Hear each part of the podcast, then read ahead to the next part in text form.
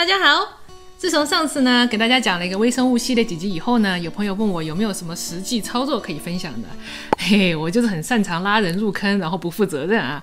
那么今天我就稍微的和大家深入的讲一下具体应该怎么做，不用吃药，不用看医生也能有个好身体。那么先问一个最核心的问题，就是为什么要研究微生物？这个事情呢可以说起来很伟大。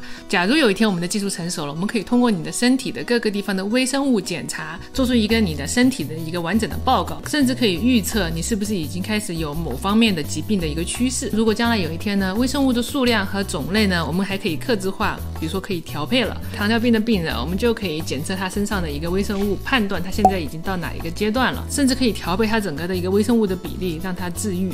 所以，我们现在所说的肥胖、抑郁、癌症、过敏，都可以通过这样的一个方法解决。甚至如果你说想要减缓衰老，这都有可能。好，那既然这么厉害的话，那么回归到一个我们现在的水平来说，第一个最困难的问题就是大家没有办法像更换一个汽车零件一样的更换或者调整我们的微生物。你看外面卖那些益生菌胶囊啊，一颗一颗的，一袋一袋的，都有好几亿的细菌，听起来很多，但是你的身体的细菌是这一袋的几百倍以上的细菌。那么你吃进去这个效果，就基本上等于往这个大海里面放生了一些小鱼差不多。虽然这么难呢，但是目前来说，吃胶囊和粉末也是唯一比较直接的添加益生菌的办法。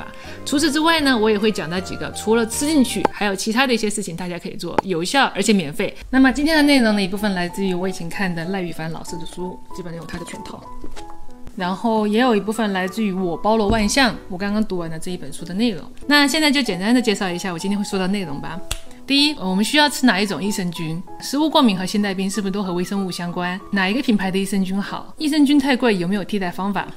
最近三本同学工作开始忙了，还长了一颗大痘痘啊，今天沦为背景板了。好，大家不要紧张啊，下一期他又回归了啊，还会讲些屁话。那么益生菌分两种，原生型的和过渡型的。就是原生呢，就是我们天生自带的那种，你一出生长到七八岁左右，在你身体里面生根发芽，成为一个完整系统的那些菌群。这些菌群呢，就从你妈妈的产道里面啊，或者是母乳里面，甚至吃的食物里面获得，也有可能是从你们全家每一个人身上蹭来的。然后这些微生物形成的这个系统的模样呢，就决定了你的先天体质。而过了一定年龄了以后呢，后天加入的那些菌群就是过渡型的，它们就属于那种穿肠而过。只会在肠道里面暂时的发挥作用，最终也会离开的。所以呢，就要经常补充。这种就是我们平时会会吃到的，比如说泡菜、大酱。豆腐乳、纳豆、起司、酱油这些发酵食物都有很多益生菌的，所以不喜欢买胶囊、觉得胶囊太贵的朋友都可以尝试这样的一些天然的食物。不过呢，你会发现全世界不管哪个地方的菜肴都会有这样的一个发酵的菜出现，比如有些地方他会吃毛豆腐、蓝纹起司啊，蓝纹起司很难闻啊。很奇妙，很奇妙。明明这些感觉上是坏掉的食物，可是每一个地区的人都会不约而同的把这些菜当做他们的菜肴。这很多都不是巧合，这是有道理的。还有一个非常极端的例子啊，就是有一些原始部落，他们有一道大菜，就是把地上的泥巴捡起来烤干了吃，香脆可口啊，入口满是渣。传说中的吃土，土豪吃土。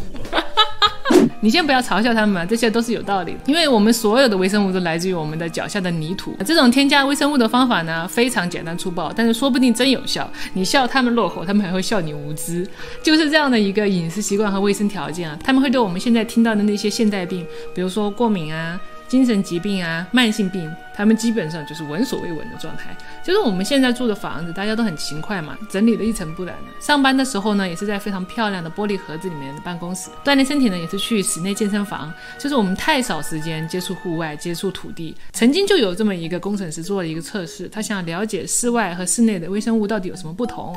嗯，可能和大家想的都一样吧。室外的空气呢，可能就是稍微的比室内的空气的氧的含量高一点点，新鲜一点，多一点。分多精可能没有太大的不同，但他一测试发现不得了，居然室内的空气里面的菌群和外面完全不一样。外面的空气呢有很多来自植物和土壤的益生菌群，而室内的空气完全没有。室内的菌群呢，大部分都来自于我们的皮肤、口腔，所以一个病人如果一天都在家，也也不开窗通风，那么他就等于浸泡在了自己的生病空气里。如果长久待在这样的环境下，不但他自己可能很久都不能恢复，甚至和他相处的朋友和家人也说不定会受到影响。所以多出去森林、去公园走一走，不仅仅是锻炼身体那么简单。像我现在觉得外面的空气不单单只是一个新鲜空气那么简单了，有一种啊性命的阳气的感觉。这也印证了曾经有这么一个研究，就是说家里养狗这样的家庭的微生物的种类，通常比一般的家庭要多很多很多。至于为什么是狗狗不是猫猫，我想可能是因为狗狗是需要出去遛，需要在外面待的时间比较多啊，会接触更多的外面的空气和土地。那么同样的也给家里带来更多的微生物。哎，那那个狗会吃屎，是不是有它的道理啊？狗还会互相闻菊花。哦，健康的。除此之外呢，现在呢还有一些加速杀死微生物的一些隐形陷阱，就是上次我们提到的抗生素嘛。但是呢，其实不仅仅只是抗生素，还有很多药，比如消炎药、止痛片。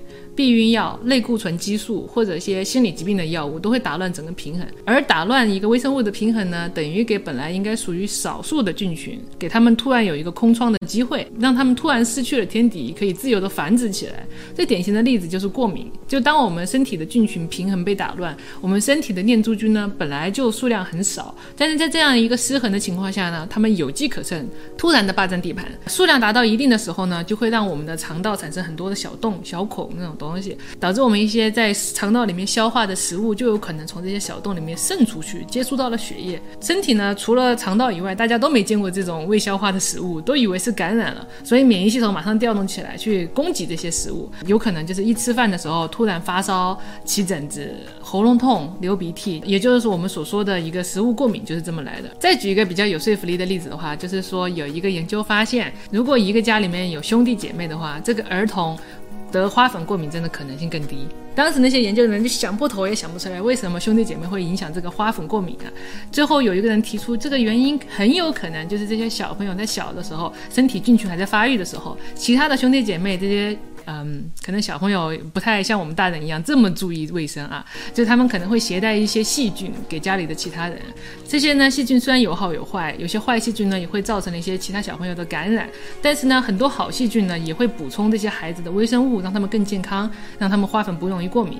还有一些研究人员觉得说，以前的小朋友呢，他们可能是住在部落，住在村庄里面，那个时候呢，就是一群妈妈围着一群小孩子一起照顾，甚至呢，有些婴儿呢，有些妈妈照顾不过来呢，就 会有好几个类似像奶妈一样的妈妈一起来协助他，所以他身上的菌群就是非常的丰富，填补了很多微生物。这也让我想到了我们现在很流行小家庭啊，这些小朋友生长的环境呢太干净、太封闭，接触的人呢也太单一，也有可能加速了我们现代人的一个身体素质下滑。为了获得我们这种个人隐私的自由呢，大家却用身体为我们这种现代生活买了单。不只是这样，微生物呢还要经过我们各种的消毒剂的洗礼，比如说现在疫情的关系，大家一直用酒精干洗手啊，也切断了很多我们跟微生物接触的机会。当然，目前也是非常时期嘛，大家还是以消毒为主。等过段时间如果恢复正常了，我会把家里面的消毒剂给收起来。这里呢，我又想到一个很好玩的例子，就是有一个公共厕所的研究，他们发现一个厕所抑制细菌的办法其实是减少消毒。这个听起来很怪啊，因为在没消毒的时候呢，这个便便的细菌呢，会跟那些马桶圈上我们皮肤蹭下来的细菌，或者我们呼出的空气里面的细菌互相竞争、互相抢地盘。一般来说的话，便便的细菌太单一，都打不过它们，所以呢，数量呢，照理来说的话，就会自然的减少。但是呢，你如果从头到尾的消毒这个厕所，这种无菌的环境呢，让它突然没有了天敌，自由的繁殖，这件事情只能等到外面的菌群慢慢的壮大起来，能够有组织的来扁。它的时候，它才能变少。所以呢，这件事情说起来既讽刺又搞笑。就是如果太频繁的清洁厕所，就很有可能让便便的细菌长得到处都是。真的假的啊？你说我们是不是以后就不干脆不要打扫厕所啊？你就尿的满地都是。